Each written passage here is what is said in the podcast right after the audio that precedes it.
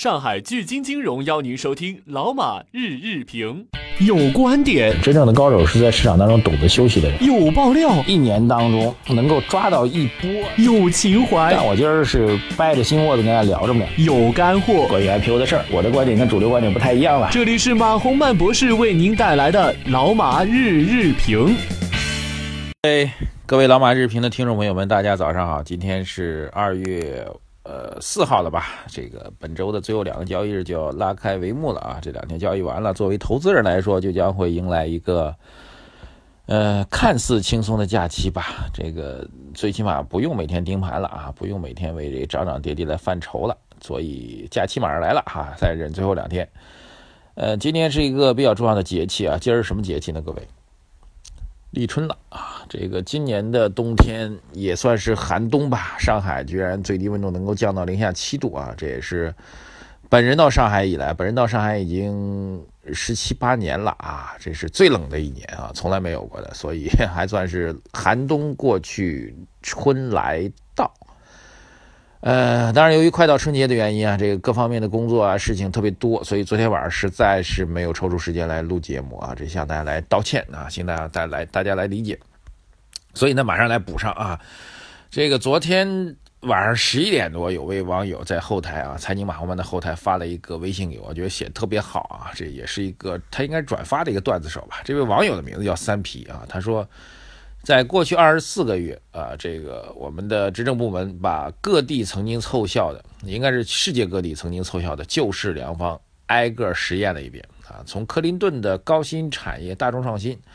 到马歇尔计划啊，马歇尔计划是通过政府基金来救这个经济啊。弗里德曼的货币供给啊，货币供给是我们的这个货币宽松政策。再到里根的供给侧啊，里根不叫供给侧改革，供给侧改是中国的，里根的就叫供给学派。然后是凯恩斯的政府刺激总需求，现在是啊，这后面很多评语是我加的啊。现在是总计供给加上总需求啊，最终回到了中国特色的房地产拉动上。对，这就是关于经济啊，经济这个不评论啊，大家懂得不评论。然后这个。昨天比较重要的消息啊，是这个发改委的主任徐绍史啊，召开了一个新发布会吧，应该是，呃，发表了很多的观点啊，这个大家可以关注一下。第一观点就是中国经济增长指标有史以来第一次变成了一个从这个区这个叫点位指标吧，百分之七啊，之前百分之八，点位指标变成了一个区间指标。发改委主任徐绍史表示呢，中国今年的经济增长指标呢变成了定在了百分之六点五到百分之七区间啊，这个是一个历史性的变化啊。这这个这从大概率事件上来讲啊，大家都知道我们是在百分之七增长的目标下呢，我们这个政府部门的不断的努力呢，还能够让他们坚守起来啊。然后，呃，当当我们把指标变成了一个。百分之七的这样六点五到七的一个区间指标的话，那就意味着这种坚守就会更加的 成功的概率会更大了吧？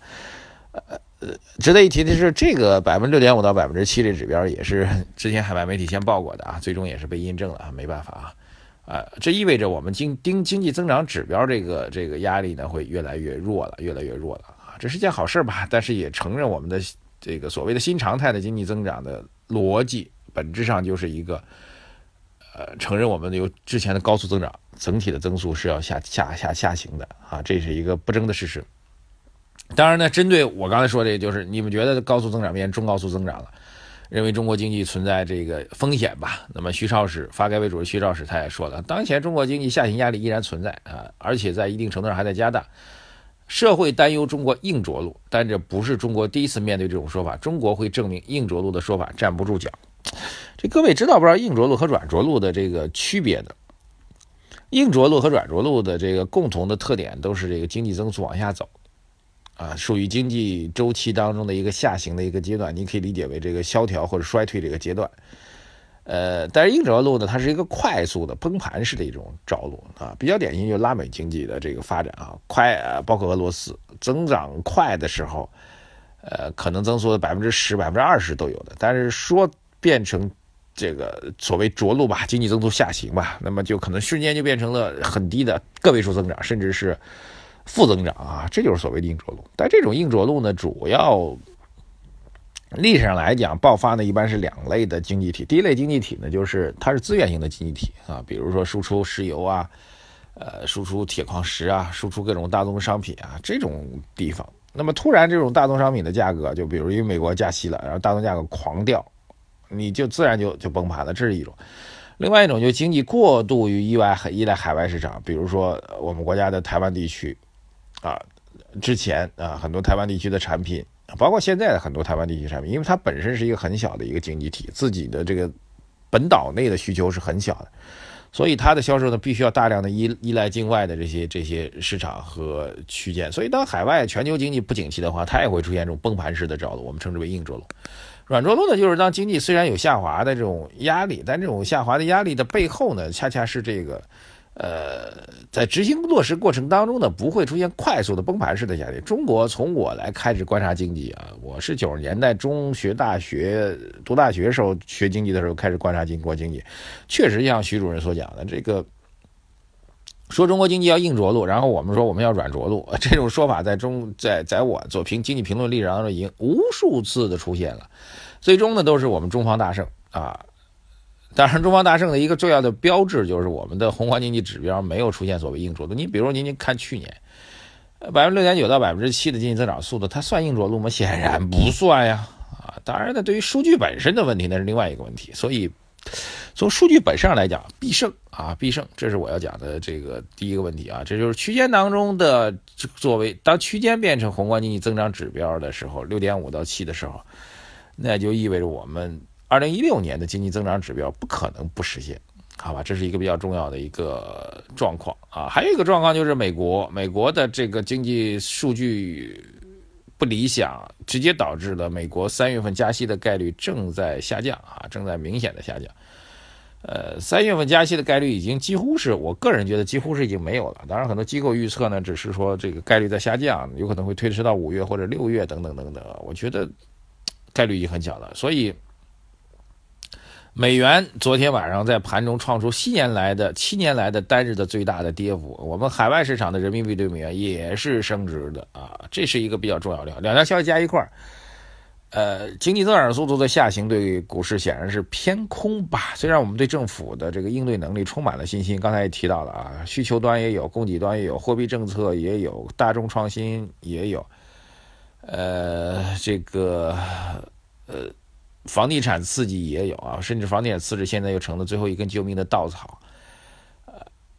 但经济增长速度下行是一个，仍然你必须得承认吧，它是一个偏弱的。然后，如果从经济增长态上来讲，出现 V 字形已经不可能了，在对于中国经济啊，U 字形也很难。U 字形就意味着这个底底部很漫长，但是呢，它可以慢慢的抬高。目前市场判断是 L 型，L 型的概率很大，甚至有悲观的、相对悲观的观点，认为中国经济能够保持住 L 型。就底部是在 L 这个横向的就已经不错了啊，但是美联储如果不加息这事或者加息概率不断的延后，我觉得这对于中国经济是个很大的一个问题。所以元旦之后的股市的内乱啊，全部因自主要因自于外乱，外乱呢主要来自于美联储加息啊。美联储就是加息呢，是因为美联储这这帮人呢，他考虑的事情不考虑其他国家。他只看国内的就业和通货膨胀，甚至主要看就业，因为他这种国家的通货膨胀也不可能到这种很恶劣的状况，所以主要看就业。就业如果好了，那就要加息啊；通货膨胀没有出现问题，就要加息。至于你我加息，美元是美国人的货币，是你们的问题啊！这是当年美国的一个财长说的话。至于我的货币，我愿加就加，我愿减就减，我想印就印。他妈的，直接成本的就是油墨钱加纸的纸的成本。至于它是不是你们的问题，会给你们带来什么问题，我不 care，who care 呢？我不 care。对，所以这就是一个很大的一个世界货币政策、货币金融波动的一个重要的影响。所以这是一个比较重要的利好。所以我觉得，如果美国加息这事儿越来越确定的话，啊，不加息的事儿越来越确定的话，sorry 啊，那么对于中国股市的企稳和机会呢正在来临啊！还是我坚持我之之前那个判断吧。如果大家一直这几个月一直听我的观点，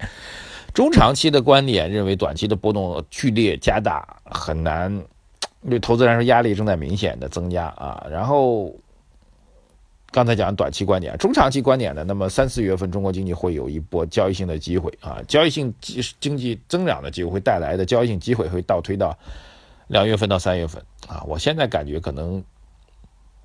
日子越来越近了。那么到三月份可能会有一波交易性机会，到那时候我们再继续来提醒大家。呃，昨天呃这确实很忙，没有时间来录这个晚上的节目啊。但是正好呢，和几位开发商又一起聚餐聊天啊。这个开发商还是有信心的。但是因为最近没有跟其他领域的人聚餐，比如说煤炭啊，我身边做煤炭朋友当然也很少了，但是做做钢铁的朋友是有的，他们的状况真的是不容乐观，以至于昨天发改委徐老师在讲话的时候也特别提到了关于煤炭和钢铁去产能、去库存，呃，失业人员如何去处理的问题。所以，二零一六年中国经济注定是。有压力，有结构上的剧烈的变化，但是对于投资人来说，还是能够期盼到两次的交易性机会吧？我觉得还是有的。嗯，不要太过乐观，嗯，但是把握住交易性机会，其他时间传别的，好吧？感谢大家的收听，呃，关注我们的微信公众号“财经马红漫”，我在那里等着大家，再见。